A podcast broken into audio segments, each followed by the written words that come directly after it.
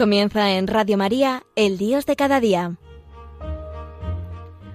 Hoy dirigido desde Tenerife por el Padre Daniel Padilla.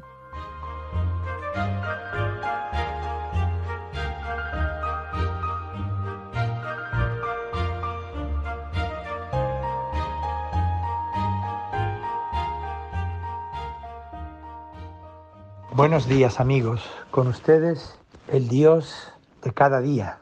Escribiendo a los cristianos de Corinto, el apóstol Pablo se expresa así.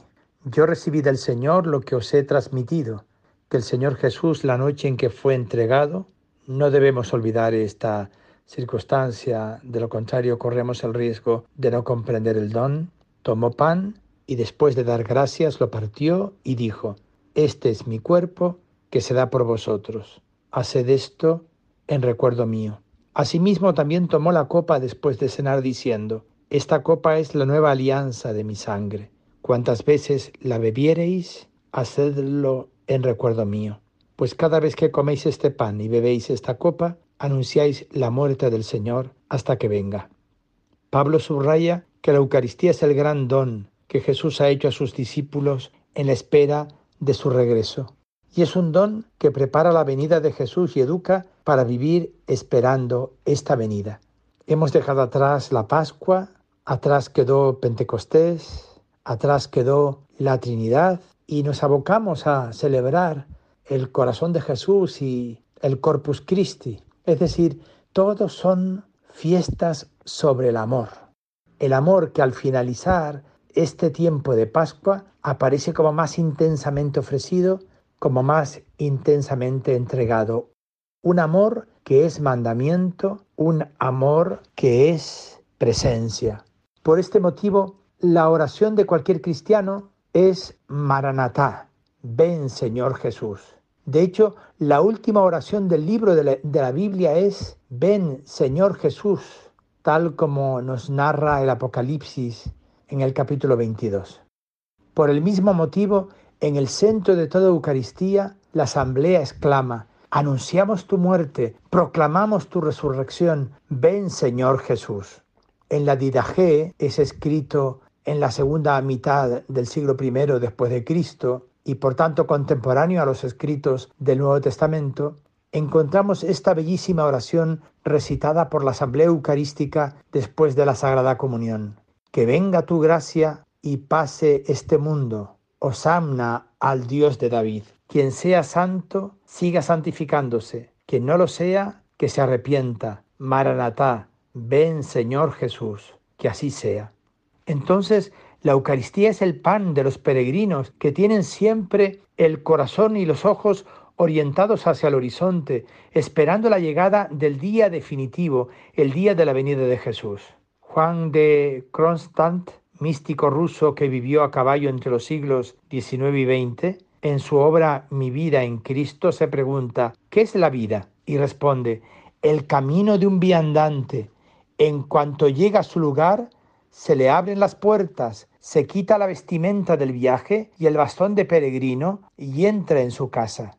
Esta es la visión cristiana de la vida que emerge en toda celebración eucarística. Una vez, acompañando a la Madre Teresa de Calcuta, fue testigo de una encantadora escena en la que se hizo evidente la interioridad de aquella extraordinaria creyente completamente modelada por el Espíritu y por la Eucaristía. Y quien la acompañaba lo cuenta. La madre se dirigía a una parroquia de Roma y la acompañaban otras dos hermanas. Estaban de pie en la parada del autobús que está en la pasequiata arqueológica después de haber dejado la casa de las misioneras de la caridad junto a San Gregorio al Celio.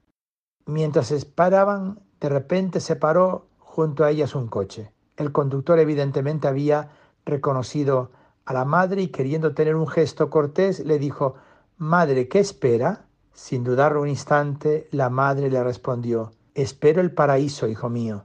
Todos rieron, pero realmente la Madre Teresa les había recordado una verdad cristiana fundamental. Los santos entendieron la importancia de la Eucaristía.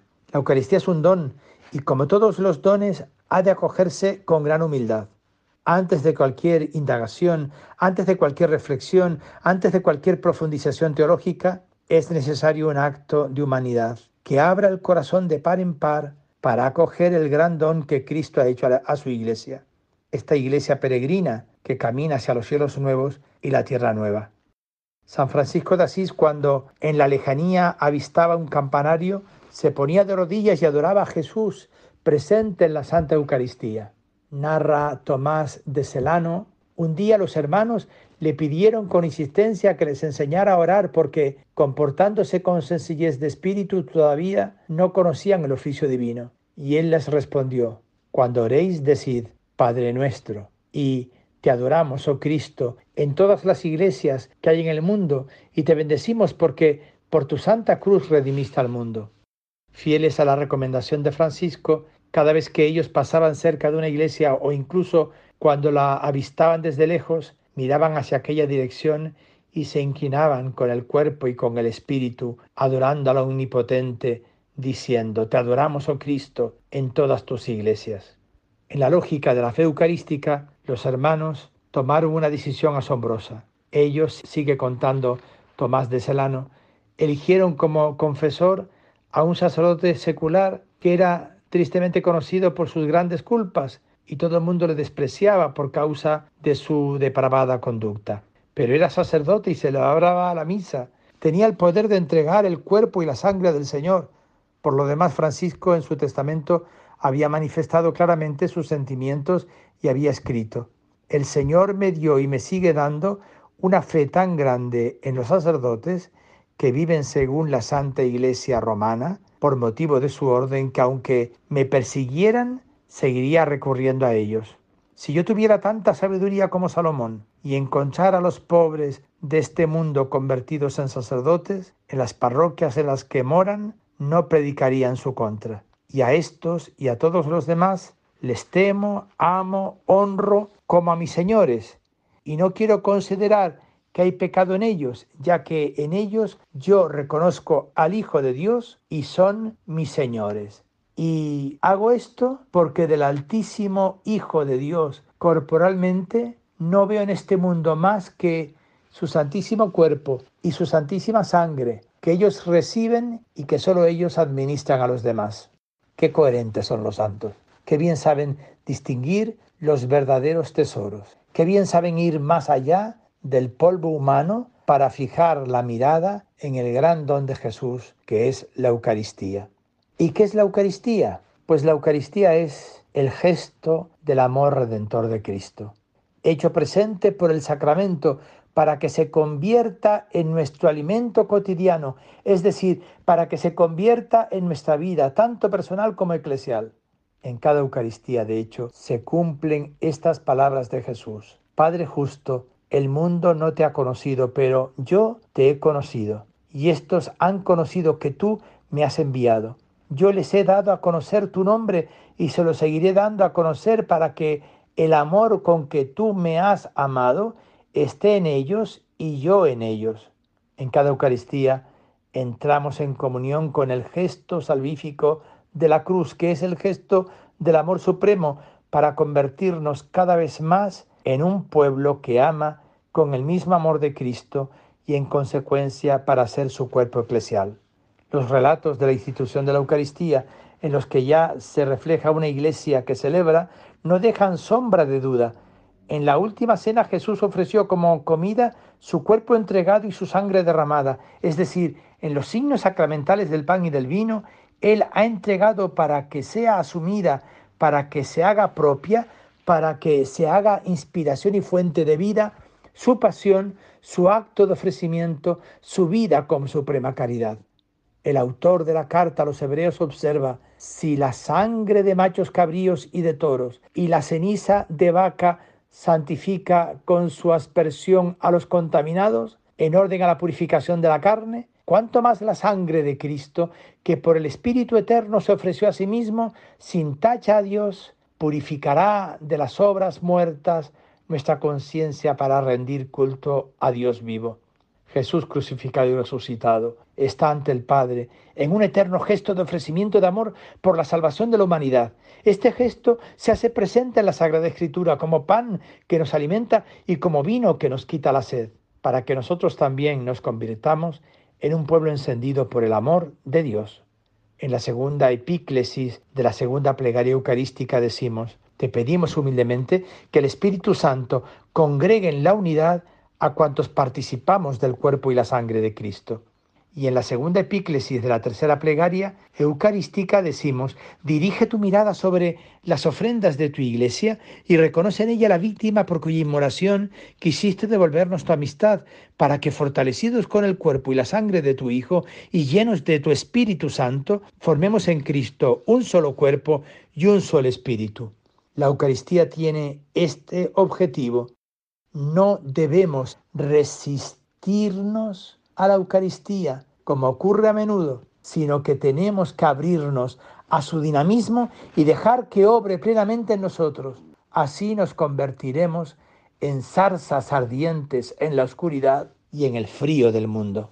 Podemos escuchar a continuación esta canción que les propongo, Mi cuerpo es comida. Nos habla de mis manos, esas manos y tus manos que ante la Eucaristía se sienten provocadas en amar y servir al hermano, que la disfruten.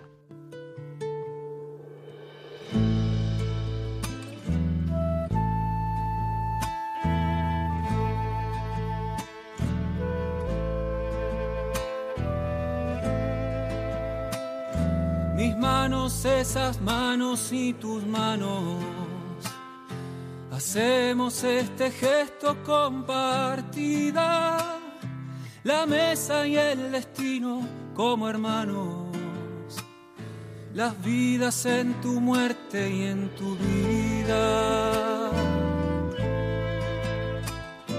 Unidos en el pan los muchos granos, iremos aprendiendo a ser la unidad ciudad ciudad de los humanos.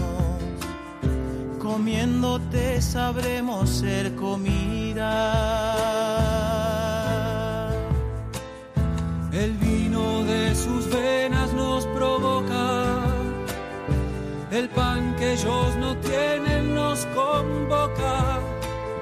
Hacer contigo el pan de cada día llamados por la luz Marchamos hacia el reino haciendo historia, fraterna y subversiva Eucaristía.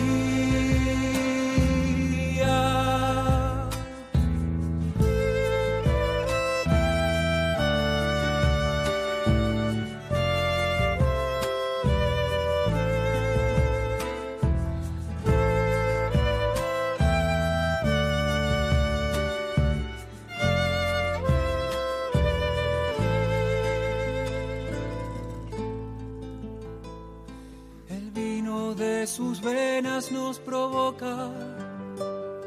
El pan que ellos no tienen nos convoca.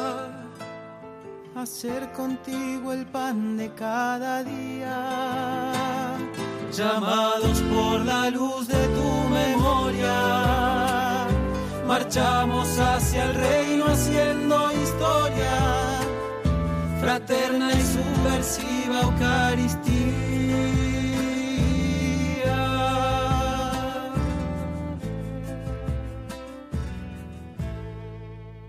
El mandamiento del amor está estrechamente ligado con el sacramento del amor que es la Eucaristía. Tratemos de entender por qué, viendo distintas narraciones de la institución de la Eucaristía, en estos relatos encontramos un detalle iluminador. Todos los evangelistas subrayan que Jesús, en el momento en que instituyó la, Eucaristía y la entregó a la Iglesia, hizo alusión al sacrificio de la alianza. Esta es la sangre, la sangre de la alianza derramada por muchos. Esta es mi sangre, la sangre de la alianza derramada por vosotros para el perdón de los pecados. Este cáliz es la nueva alianza de mi sangre derramada por vosotros.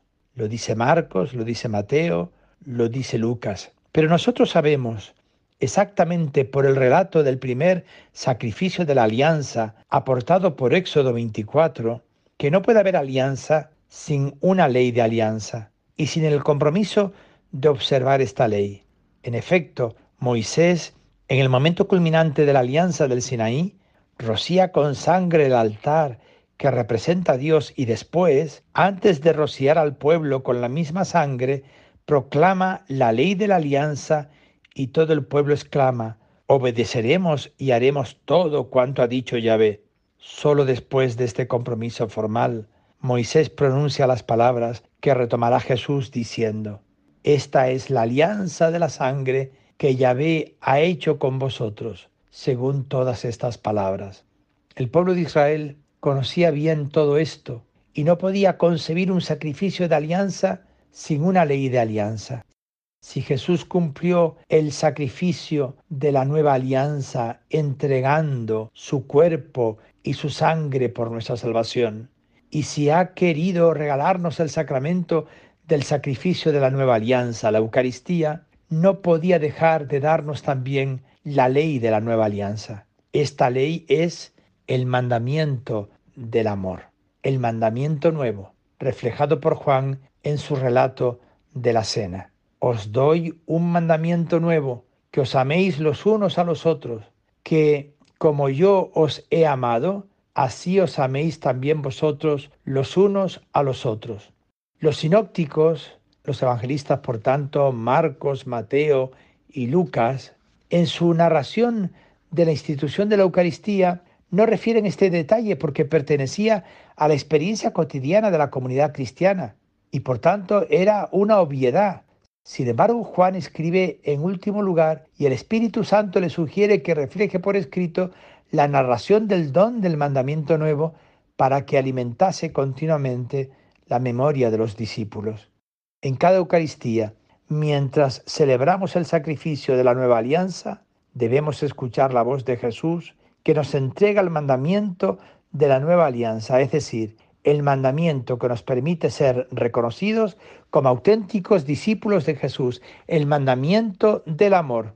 San Ignacio de Antioquía, que escribe en los albores del siglo II después de Cristo, usa una terminología que tiene el perfume de Eucaristía vivida. Escribiendo a los cristianos de Esmirna, les dice, os saluda el ágape de Troade. La comunidad cristiana es llamada ágape, es impresionante. Así también se entiende el sentido que entrañan las palabras usadas por San Ignacio para despedirse de la Iglesia de Roma. Él dice, Ignacio, por sobrenombre portador de Dios, a la Iglesia que alcanzó misericordia en la magnificencia del Padre Altísimo y de Jesucristo, su Hijo único, la que es amada y está iluminada por voluntad de aquel que ha querido todas las cosas que existen, según la fe y la caridad de Jesucristo, Dios nuestro.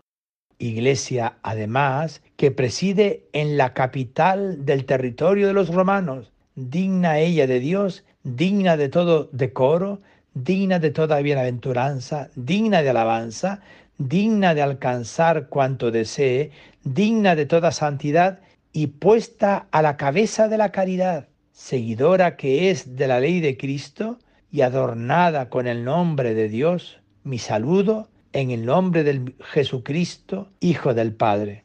Preside la caridad. Es lo mismo que decir, preside la comunidad. Qué gran mensaje. Que esta frescura evangélica rompa la corteza de la rutina y del olvido y nos lleve a la novedad del manantial del cenáculo. Esto puede ocurrir en cada celebración de la Eucaristía. Finalmente, amigos, la experiencia de haber encontrado a Cristo se demuestra por la praxis del mandamiento del amor. Vivir en comunión con los hermanos es señal de haber entrado en la comunión del Dios amor. El apóstol que da la vida deja entrever la caridad del buen pastor y la eficacia de su presencia. Se hace nacer a Cristo en la comunidad en la medida en que ésta sea una familia de hermanos que comparten responsablemente la existencia. El cristiano que es apóstol es principio de unidad, es uno de los factores principales de esta realidad de comunión y de familia. El testimonio expresa la doctrina y la persona de Jesús. La doctrina del Señor, cuando se anuncia, se demuestra eficaz también gracias a la vida fecunda del testigo. El cristiano en sus criterios, en sus motivaciones, en sus actitudes. No creerían en la fecundidad de la doctrina del Señor si no la constataran en la vida de aquel que da testimonio. La persona de Jesús se deja entrever por la donación personal. Un signo especial de la presencia de Jesús en su iglesia es la persona del cristiano que vive su vocación con todas sus consecuencias. En muchas ocasiones parece como si Dios estuviera ausente. Es entonces cuando el cristiano da testimonio de haber encontrado al Emmanuel, Dios con nosotros. La misma vida del apóstol es un grito de esta presencia profunda. Los acontecimientos personales y colectivos parecen indicar muchas veces que Dios calla. El apóstol, a través de su propio sufrimiento, se ha hecho testigo de que en este aparente silencio de Dios hay una palabra más profunda, el verbo hecho nuestro hermano convertido en protagonista de nuestra historia. Por eso la experiencia y el testimonio del apóstol sirven para despertar las experiencias de los hermanos a modo de fuerte soplo que levanta las cenizas y aviva el rescoldo de un más allá solo vislumbrado. La misión no hace al apóstol superior a los demás, ni aun en la presentación de esas experiencias y testimonio acerca del encuentro con Cristo, porque la Eucaristía por sí misma genera testimonio. El primer beneficiado es el mismo cristiano quien, sin merecerlo, ha sido llamado y amado para anunciar el Evangelio a todos los hermanos, especialmente el Evangelio del cuerpo y de la sangre del Señor. Es la gran buena noticia de un Dios que se queda para siempre con nosotros quedarse para sí mismo o para un grupo cerrado, estas experiencias sería señal de haber convertido el carisma primero en un fósil o en un proceso de gangrena. Si hemos conocido, si nos hemos encontrado con Cristo en la Eucaristía, es para comunicarlo, para darlo a conocer, para de forma entusiasta hacerlo presente con nuestra propia vida. La verdadera experiencia del infinito amor de Dios manifestado y comunicado en Cristo, se convierte en la necesidad de presentar un testimonio claro a todos cuantos han sido redimidos por Cristo. Por esto el cristiano no cede nunca a la tentación de ser el ídolo de un grupo. Lo que él ha recibido es inmerecido y pertenece a todos. A él le toca y le basta ser fiel a la misión, contagiando a todos de evangelio. Evangelizar es, ante todo, dar testimonio de una manera sencilla y directa de Dios revelado por Jesucristo mediante el Espíritu Santo. Pues sí, amigos, el encuentro con Cristo en la Eucaristía es un amor grande, el amor más grande que se convierte en mandamiento y en presencia. Buenos días.